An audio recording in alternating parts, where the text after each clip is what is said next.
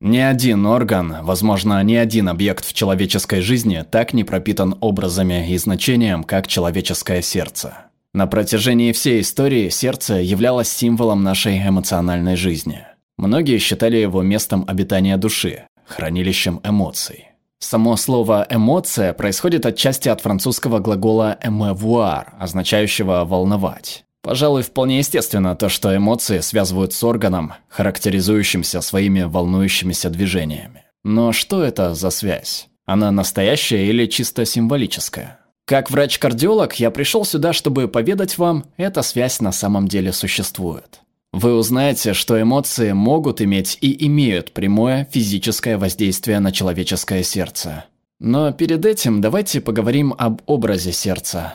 Символика чувственного сердца продолжается и по сей день. Если мы спросим людей, какой образ они больше всего ассоциируют с любовью, без сомнения, первой в списке будет Валентинка. Форма сердца, так называемая кардиоида, очень распространена в природе. Ее можно заметить в листьях, цветах и семенах многих растений, включая растение сильфий, которое применялось в средние века в качестве контрацептива и, возможно, из-за которого сердце стало ассоциироваться с сексом и романтической любовью. Какой бы ни была причина, в XIII веке сердце стало появляться на картинах, изображающих влюбленных. По прошествии времени картины стали окрашивать в красный цвет, цвет крови, символ страсти. В римско-католической церкви форма сердца приобрела известность как Пресвятое сердце Иисуса. Украшенное шипами и источающее неземной свет, оно стало эмблемой монашеской любви. Связь между сердцем и любовью выдержала проверку временем. Когда Барни Кларку, дантисту на пенсии с высшей стадией сердечной недостаточности, в 1982 году в Юте пересадили первое постоянное искусственное сердце, его жена, прожившая с ним 39 лет в браке, как говорят, спросила врачей, сможет ли он все так же любить меня. Сегодня мы знаем, что сердце не является источником любви или каких-либо других эмоций само по себе. Люди в древности ошибались. И все же, все больше и больше мы отмечаем тот факт, что связь между сердцем и эмоциями в высшей степени близкая. Пускай сердце и не рождает чувства, оно все равно очень восприимчиво к ним. В некотором роде пережитые вами эмоции оставляют след в ваших сердцах. Например, страх и печаль могут вызвать серьезные повреждения миокарда. Нервная система, контролирующая такие непроизвольные процессы, как сердцебиение, может заметить напряжение и спровоцировать неадекватный ответ, так называемый механизм «бей или беги», который, в свою очередь, провоцирует сужение кровеносных сосудов, ускорение сердцебиения и повышение кровяного давления, провоцируя опасные последствия. Другими словами, становится все очевиднее, что наши сердца в высшей степени чувствительны к нашим эмоциям. Или к нашему образному сердцу, если так можно выразиться. Около двух десятков лет назад впервые было обнаружено сердечное заболевание, названное кардиомиопатией Такацуба, оно же синдром разбитого сердца, при котором сердце резко ослабевает в ответ на сильный стресс или печаль, например, после разрыва близких отношений или смерти любимого человека. Как показано на этих изображениях, страдающее сердце в центре очень отличается от нормального сердца слева – оно выглядит ишемизированным и часто расширяется, принимая характерную форму такацуба, показанного справа, японского горшка с широкой основой и зауженным горлышком. Мы точно не знаем, почему так происходит, а синдром обычно проходит в течение нескольких недель. Однако в острой степени он может послужить причиной сердечной недостаточности, опасной для жизни аритмии, даже смерти. Например, супруг одной моей пациентки преклонного возраста недавно скончался – Конечно, она горевала, но мирилась с потерей. Возможно, даже испытывала облегчение. У него была затяжная болезнь, старческое слабоумие. Однако через неделю после похорон она посмотрела на его фотографию и расплакалась. После этого у нее появилась боль в груди, и вместе с ней одышка, набухшие вены на шее, испарина на лбу, затрудненное дыхание. Она просто сидела в кресле, проявляя симптомы сердечной недостаточности. Она была госпитализирована, и после УЗИ наши предположения подтвердились. Ее сердце ослабло вдвое по сравнению с обычным его состоянием и расширилось, приняв характерные очертания Такацуба. Но другие исследования не выявили у нее патологии, никаких признаков закупоренных артерий. Две недели спустя ее эмоциональное состояние вернулось в норму, и по данным УЗИ, Ее сердце тоже. Синдром Такацуба провоцируется многими стрессовыми ситуациями, включая публичные выступления, домашние конфликты, игровые проигрыши и даже сюрприз вечеринки в день рождения. Этот синдром даже связывают с масштабными социальными потрясениями, такими как стихийное бедствие. К примеру, в 2004 году сильное землетрясение разрушило целый район на крупнейшем острове Японии. Более 60 человек погибло и тысячи пострадали. Вслед за катастрофой исследователи обнаружили, что случаи возникновения кардиомиопатии Такацуба в этом районе увеличились в 24 раза в течение месяца после землетрясения по сравнению с тем же периодом времени годом раньше. Области возникновения данных случаев напрямую связаны с интенсивностью толчков. Почти в каждом случае пациенты жили в непосредственной близости к эпицентру. Примечательно, что кардиомиопатия Такацуба наблюдалась и после счастливых событий. Однако в этот раз сердце реагировало по-другому, увеличиваясь в средней, а не в верхней части.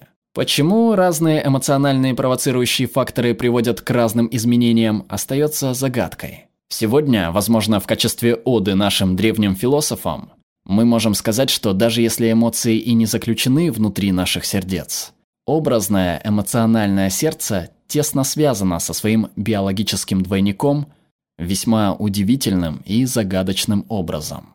Сердечные синдромы, включая повлекшие внезапную смерть, давно обнаружены у людей, испытывающих сильное эмоциональное беспокойство или смятение в своих образных сердцах. В 1942 году гарвардский физиолог Вальтер Кеннон опубликовал статью «Смерть Вуду», в которой он описал случаи смерти от испуга среди людей, считавших, что они были прокляты.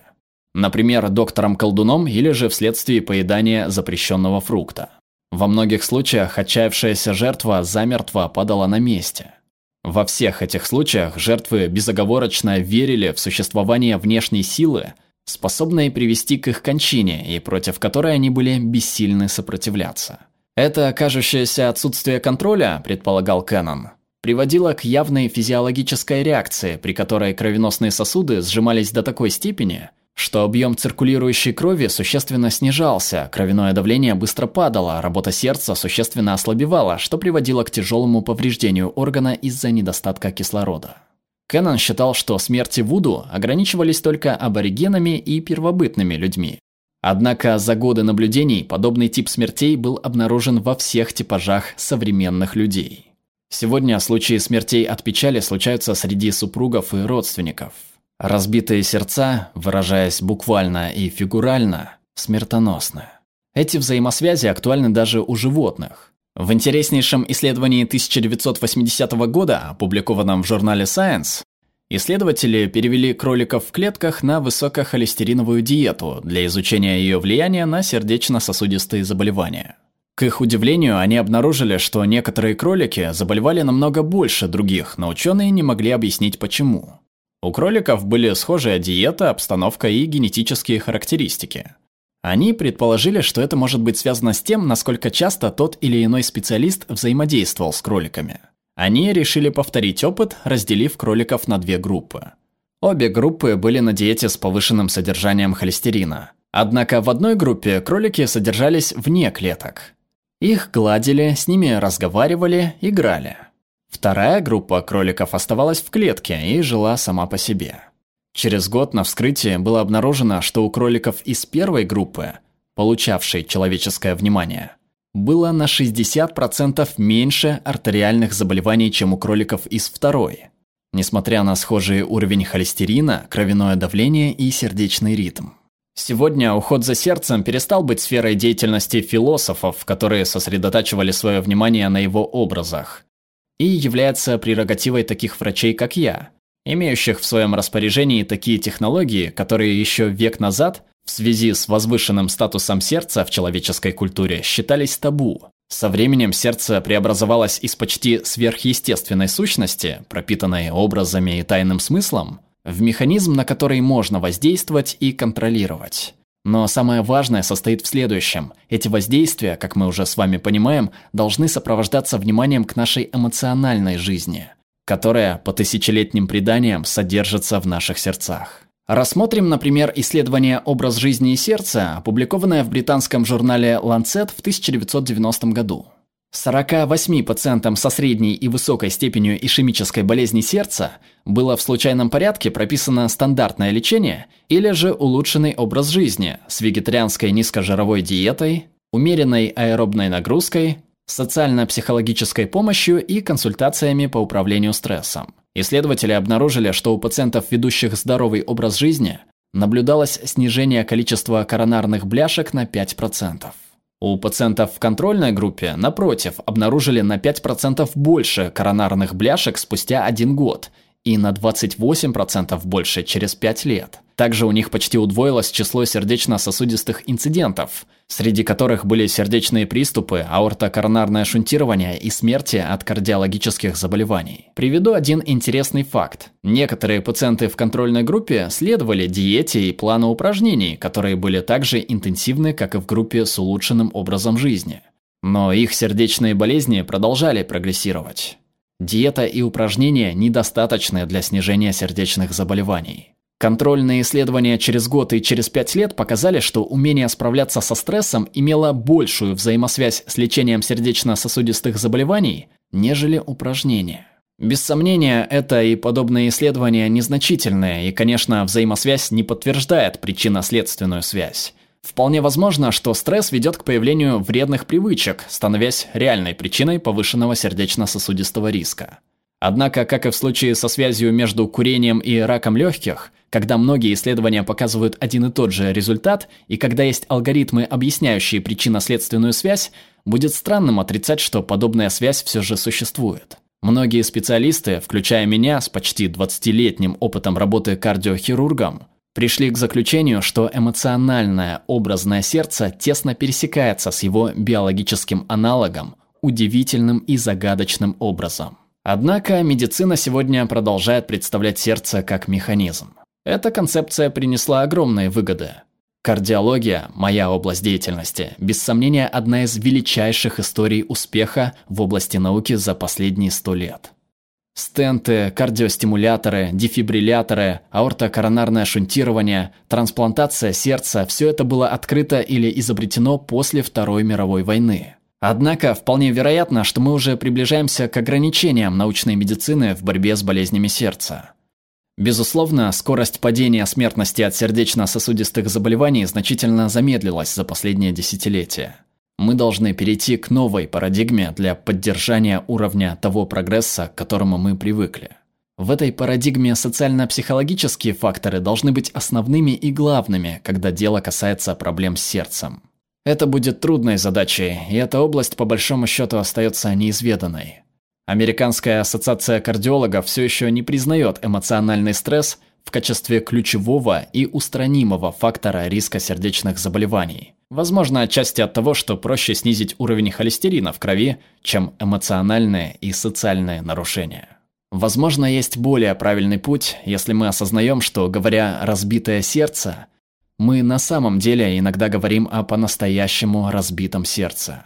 Мы должны обращать больше внимания на силу и важность эмоций при заботе о здоровье наших сердец. Эмоциональный стресс, как мне удалось выявить, часто является вопросом жизни и смерти. Спасибо. Видеоверсию подкаста и все остальные подкасты ищите у нас в Телеграме, ссылка в описании. Спасибо за поддержку нашим подписчикам на Патреоне и Бусте. Если вам нравится то, что мы делаем, вы можете присоединиться. Перевела Татьяна Шлик, отредактировал Максим Аверин, озвучил Глеб Иванов.